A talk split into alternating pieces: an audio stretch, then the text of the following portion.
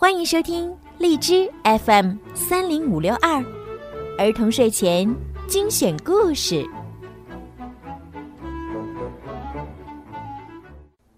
亲爱的小朋友们、大朋友们，你们好！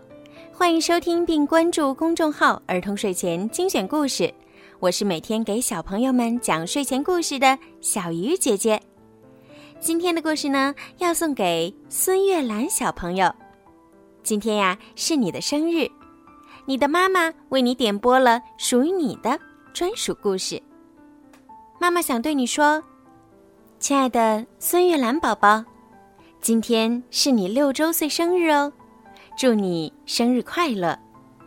时间过得非常快，你从一个小小的宝宝长到一个大大的小女孩了，大到妈妈都抱不动你了。大到很快就要和妈妈一样高了。妈妈希望能够永远陪着你一起长大，和你一直做最好的朋友。小鱼姐姐呢，也要祝孙月兰宝宝生日快乐。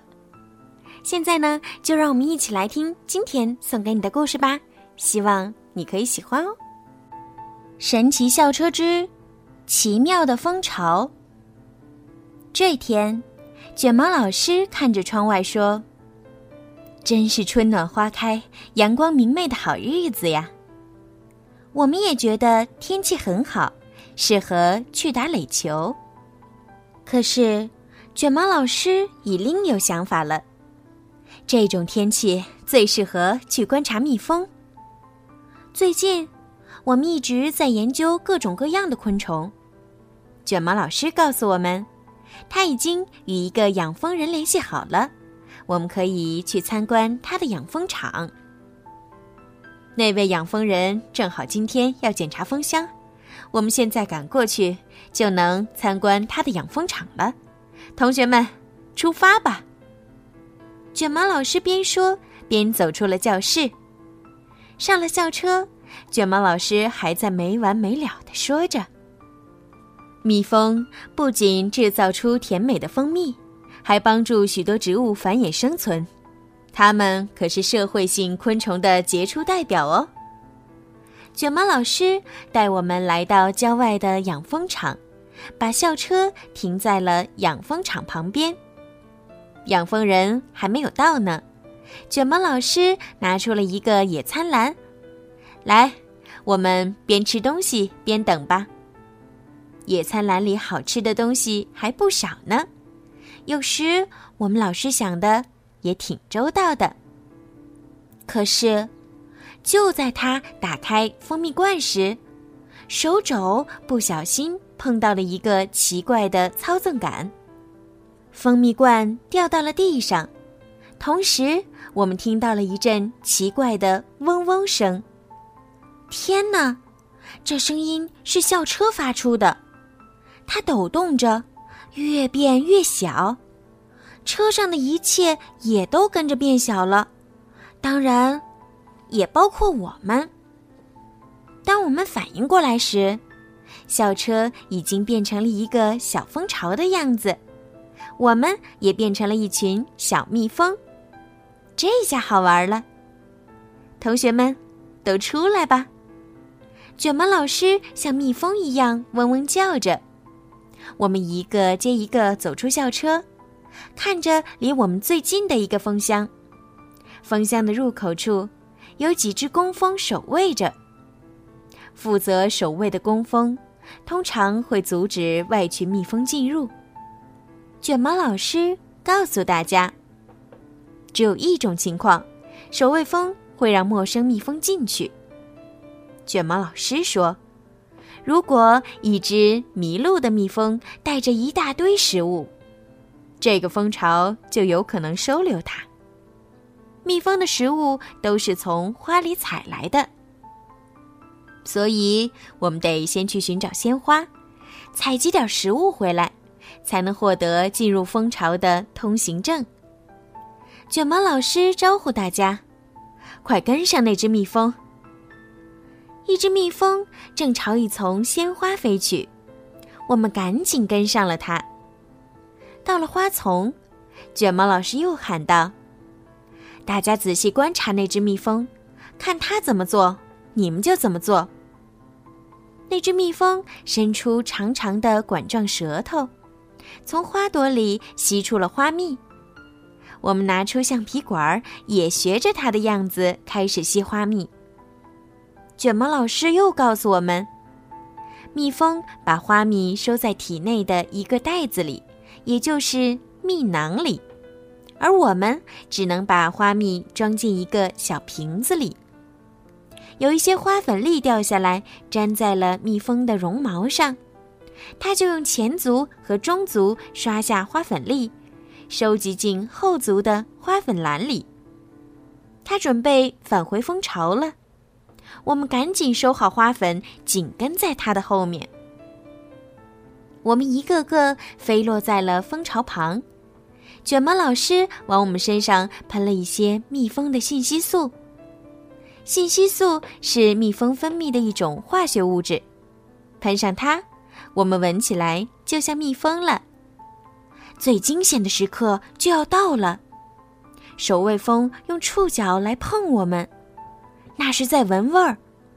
我们吓得大气也不敢出，一旦露馅儿，我们的麻烦可就大了。过了这一关，我们就能进入蜂巢了。守卫蜂闻到了它们熟悉的味道，蜜蜂的信息素和蜜蜂的食物，就放我们进去了。一群工蜂蜂拥而上，拿走了我们的花蜜和花粉。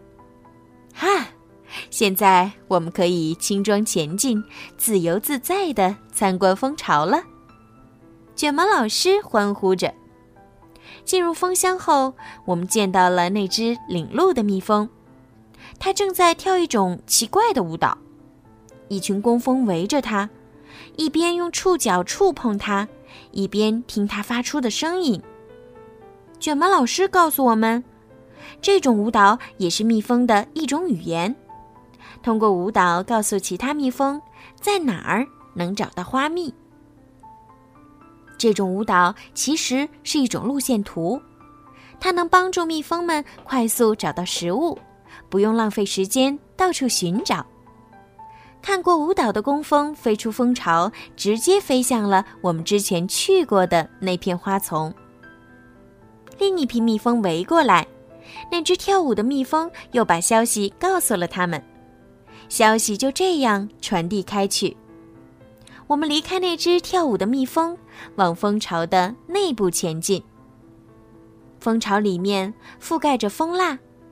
蜜蜂用蜂蜡来做蜂皮，蜂皮由数千个蜂房整齐排列组成，每个蜂房的形状都是六角形。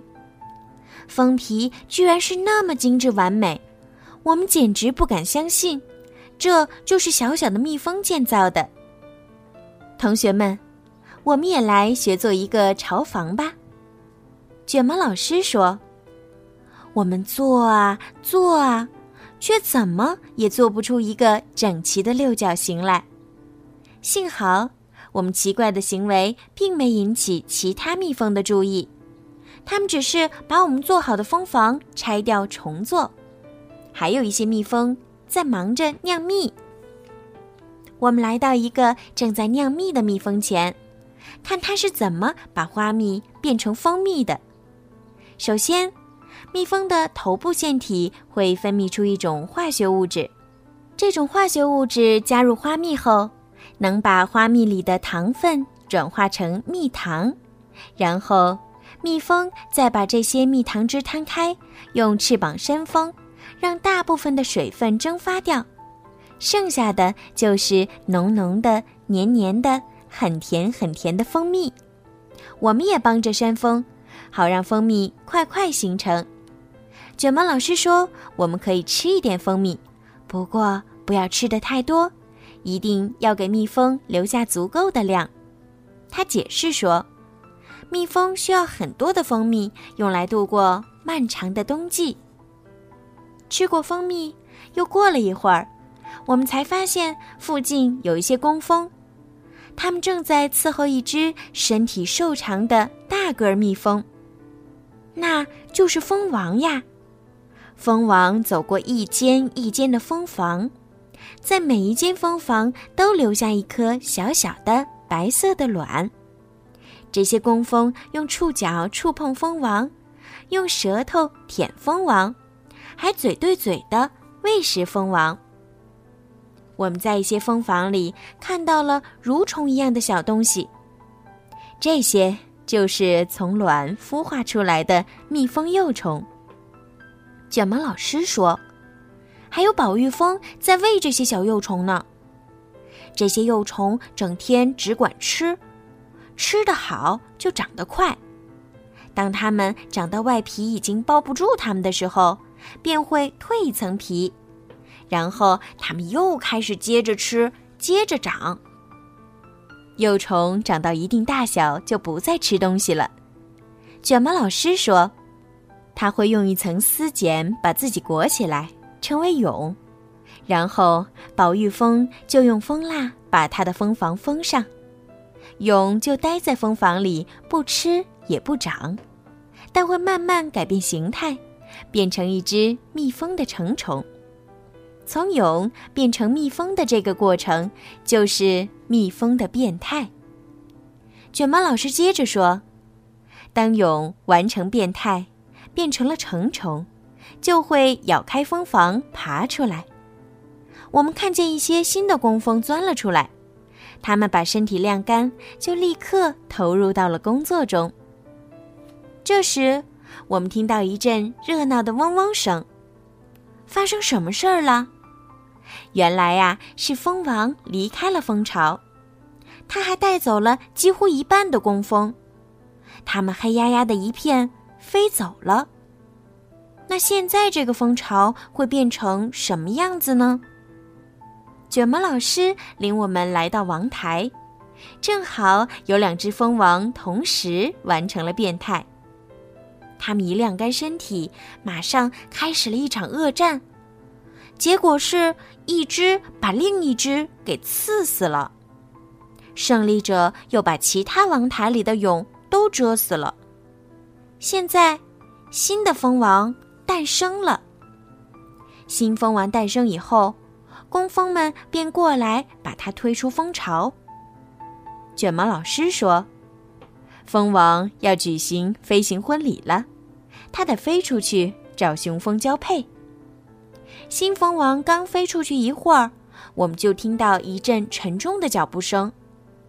哦，是一只大熊来了，它想偷吃蜂蜜和幼虫。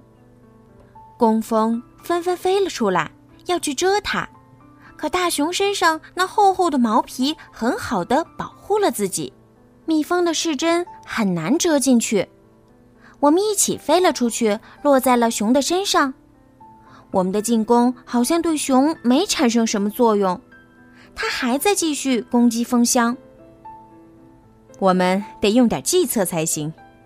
卷毛老师说：“咱们把大熊引开吧，同学们，返回校车。”我们跟着卷毛老师以最快的速度飞进校车里。卷毛老师打翻的那罐蜂蜜还在车厢里，并发出一股浓浓的香味儿。那只熊闻到了蜂蜜的味道，立刻改变方向朝我们跑来。看着熊离我们越来越近，我们大叫着：“弗瑞斯老师，快做点什么吧！”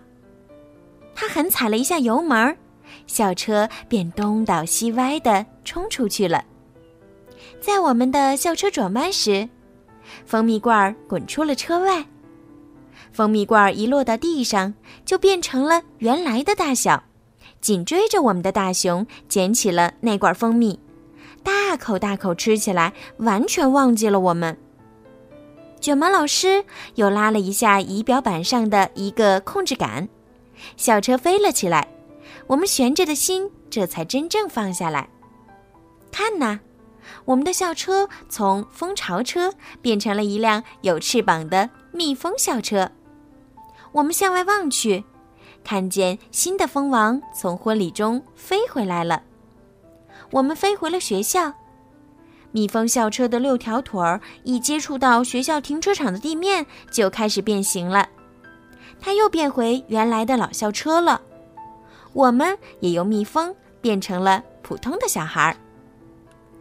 回到教室，我们开始做新的功课，为今天画上一个完美的句号，那就是烤蜂蜜面包。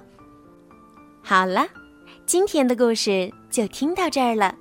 希望孙月兰宝宝可以喜欢今天的故事，同时呢，也希望今天所有收听故事的小朋友呀，晚上都可以睡一个好觉，做一个好梦。如果你们也想拥有属于你们自己的专属故事，可以让爸爸妈妈加小鱼姐姐的私人微信“猫小鱼”的全拼，然后数字九九，记得哟，点播要至少提前一个星期哦。好了，孩子们，现在时候不早了，该到说晚安的时候了。答应小鱼姐姐早点睡觉吧，晚安，明天见。